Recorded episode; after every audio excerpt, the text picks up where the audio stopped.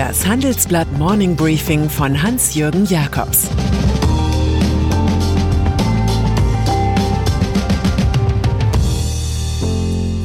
Guten Morgen allerseits. Heute ist Mittwoch, der 6. Januar. Und das sind heute unsere Themen. Ein 15 Kilometer langes Corona-Problem. FDP übt sich in Selbstfindung und Donald Trumps letztes Gefecht.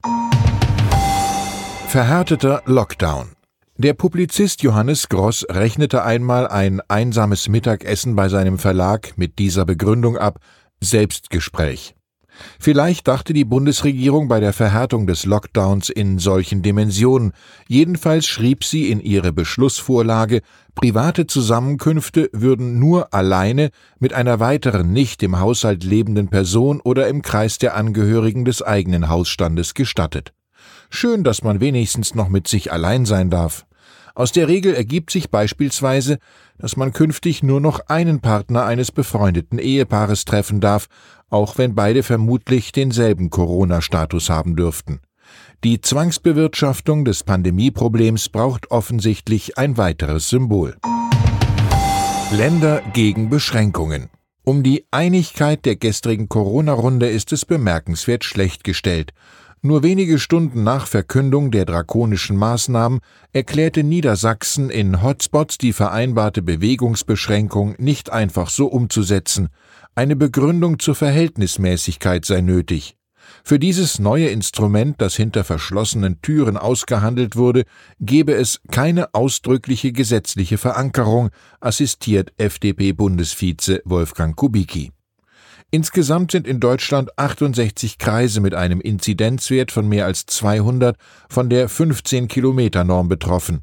Vom generellen Stopp des Präsenzunterrichts an Schulen bis Monatsende halten gleich zwei Bundesländer nichts. Mecklenburg-Vorpommern bittet Abschlussklassen und eingeschränkt auch Grundschüler vorher wieder in die Schule. Und Baden-Württemberg will Grundschulen und Kitas am 18. Januar wieder öffnen, wenn die Infektionszahlen das erlaubten. Hier scheint Ungehorsam Bürgerpflicht zu sein. Bildung in Not. Besonders die katastrophale Lage an den Schulen zeigt, wie wenig sich die Politik im Sommer der Sorglosigkeit auf den Ernstfall vorbereitet hat. Es fehlt an Ausweichräumen, Teilzeitkonzepten und Digitalisierungsplänen. Nachdem wir in einem Kommentar den unerträglichen Attentismus der Behörden gegeißelt haben, meldeten sich ungewöhnlich viele Leser. Eine Auswahl der Briefe dokumentieren wir in unserer aktuellen Printausgabe. Dirk Braun aus Wiesbaden etwa empfindet in Sachen Bildung die Ideen- und Tatenlosigkeit als den größten Skandal. Leider fehlt uns Eltern die Lobby, klagt Sandra Ruhkamp, während Thomas Bitzer aus Radolfzell eine Schulöffnung im jetzigen Stand ohne Begleitkonzepte für fahrlässige Körperverletzung hält. Einschränkung der Grundrechte. Das Notkomitee Corona unter Angela Merkel musste mit einem gewissen Datennebel fertig werden. Die Gesundheitsämter meldeten zuletzt teils sehr unzuverlässig. Die bisher weitgehendste Einschränkung von Grundrechten begründen Deutschlands Top-Politiker mit der hohen Zahl von Corona-Toten und Intensivpatienten, den Gefahren durch das zunächst in Großbritannien aufgetretene mutierte Virus und den Bildern des Massentourismus in Wintersportgebieten. So nachvollziehbar das Suchen nach Antworten ist, so sehr fällt doch das Fehlen spezieller Programme auf. Erst jetzt sollen Aushilfskräfte für Schnelltests in Alten- und Pflegeheimen geschult werden für die wirklichen Hotspots dieser Pandemie. Nur so kann das verbindliche Testen verwirklicht werden. Und was den verzögerten Impfstoffstart angeht, will Kanzlerin Merkel heute mit Gesundheitsminister Jens Spahn und den anderen Fachministern beraten, wie mehr Vakzin herzustellen ist. Über eine gemeinsame Produktion hat Merkel übrigens auch mit Russlands Präsident Wladimir Putin gesprochen. Ein Sputnik-Moment könnte aus der außenpolitischen Eiszeit heraushelfen. Im Gespräch von der augenblicklichen ökonomischen Winterschwäche lässt sich Lars Feld nicht beeindrucken. Der Chef der Wirtschaftsweisen setzt im Handelsblattgespräch auf eine starke Sommererholung, so wie 2020. Im Einzelnen sagt der Ökonom über ein Ende des Lockdowns, wenn Sie mich nach meinem Bauchgefühl fragen, halte ich ein komplettes Ende des Lockdowns im Februar für nicht realistisch. Vielleicht dürfen wir darauf hoffen, dass die Restriktionen im Februar milder ausfallen als im Januar, mehr aber nicht. Über die Gründe für seinen Optimismus Mancher Konsum wird nachgeholt werden, nicht der Wintermantel und der Restaurantbesuch, aber bestimmt manche Reise, die dann vielleicht sogar teurer sein darf. Auch die fiskalpolitischen Maßnahmen sollte man nicht unterschätzen. Zur Zusammenarbeit zwischen Bund und Ländern wir haben einen ausgeprägten Verwaltungsföderalismus. Das sieht man jetzt bei den Diskussionen um einen sogenannten Impfskandal. Was da schief läuft, haben die Länder zu verantworten und nicht Bundesgesundheitsminister Jens Spahn. Und über Ordnungspolitik? Ich hänge nicht an Glaubenssätzen, ich bin Agnostiker. Aber in der pandemiebedingten Wirtschaftskrise ist doch völlig klar, dass der Staat mit expansiven Maßnahmen dagegenhalten muss. Viele hoffen, dass der Professor für Wirtschaftspolitik an der Universität Freiburg mit seiner Zuversichtsökonomie richtig liegt. Apropos Freiburg, am 27. Oktober 2021 wird es genau 50 Jahre her sein, dass die FDP dort ihre Freiburger Thesen verabschiedete. Das Grundsatzprogramm galt bis 1977, es sah einen reformorientierten sozialen Liberalismus vor und beschäftigte sich in einem Abschnitt eigens mit Umweltschutz. Ein Modernisierungsprogramm in Richtung Ökologie und Digitalisierung täte den Liberalen von heute gut. Nach ihrem Höhenflug 2017 liegen sie inzwischen in Umfragen bei alarmierenden sechs Prozent. Herausgefordert ist der immer wortkluge, nicht immer tatkluge Vorsitzende Christian Lindner. Hinter ihm liegt ein hartes Jahr. Heute stellt er beim traditionellen Dreikönigstreffen seine Partei auf die Bundestagswahl im Herbst ein.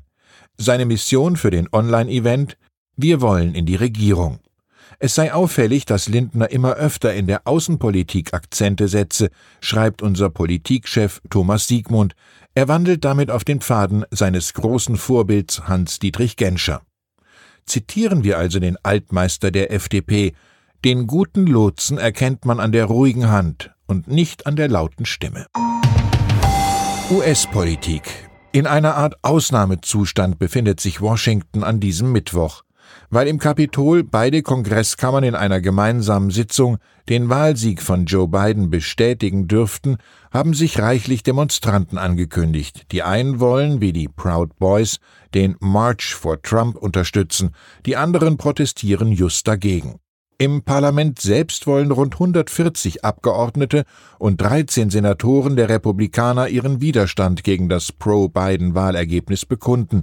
Das sind zu wenig, um am Präsidentenwechsel etwas zu ändern. Auf Vizepräsident Mike Pence kommt die Aufgabe zu, die Niederlage seines Chefs zu verkünden. Ich hoffe, dass unser großartiger Vizepräsident sich für uns einsetzt, erklärt Trump. Falls doch Joe Biden ins Amt eingeführt wird, hat der noch Regierungschef offenbar geplant, zum Golfen nach Schottland zu fliegen. Doch hier ließ Nicola Sturgeon, First Minister des Landes, einen symbolischen Schlagbaum wie ein Fallbeil heruntersausen. Wir erlauben es derzeit niemandem ohne triftigen Grund nach Schottland zu kommen, und das trifft auf ihn wie auf jeden anderen zu. Und dann ist da noch Wirecard, Skandalnudel der deutschen Wirtschaft. An der Börse ist die insolvente Finanzfirma, die im Peak ihres fortgesetzten Bilanzbetrugs zum DAX gehörte, inzwischen in den Kreis der Untoten gewechselt. Eigentlich am Ende und doch irgendwie lebend. Am gestrigen Dienstag stieg der Aktienkurs des Titels zeitweise um stupende 260 Prozent auf 1,79 Euro. Es wurden 50 Millionen Wirecard-Aktien gehandelt. Am Vortag hatte es bereits ein Plus von 60 Prozent gegeben. Shortseller, also auf einen Kursrückgang setzende Investoren, sollen es diesmal nicht gewesen sein, vielleicht doch eher Daytrader. Der Penny Stock ist damit wieder das, was er immer war, Spekulationsobjekt. Ein Zockerpapier, das einst selbst Mitarbeiter der Finanzaufsicht BaFin sowie Wirtschaftsprüfer Honoratioren erfreute. Der Börsenkurs verhält sich zur Wirtschaft wie der Hund zum Spaziergänger, wusste André Costolani. Er läuft voraus und kommt aber immer wieder zurück. Ich wünsche Ihnen einen erfolgreichen Tag mit triftigen Gründen für einen Spaziergang oder andere schöne Dinge. Es grüßt Sie herzlich Ihr Hans-Jürgen Jakobs.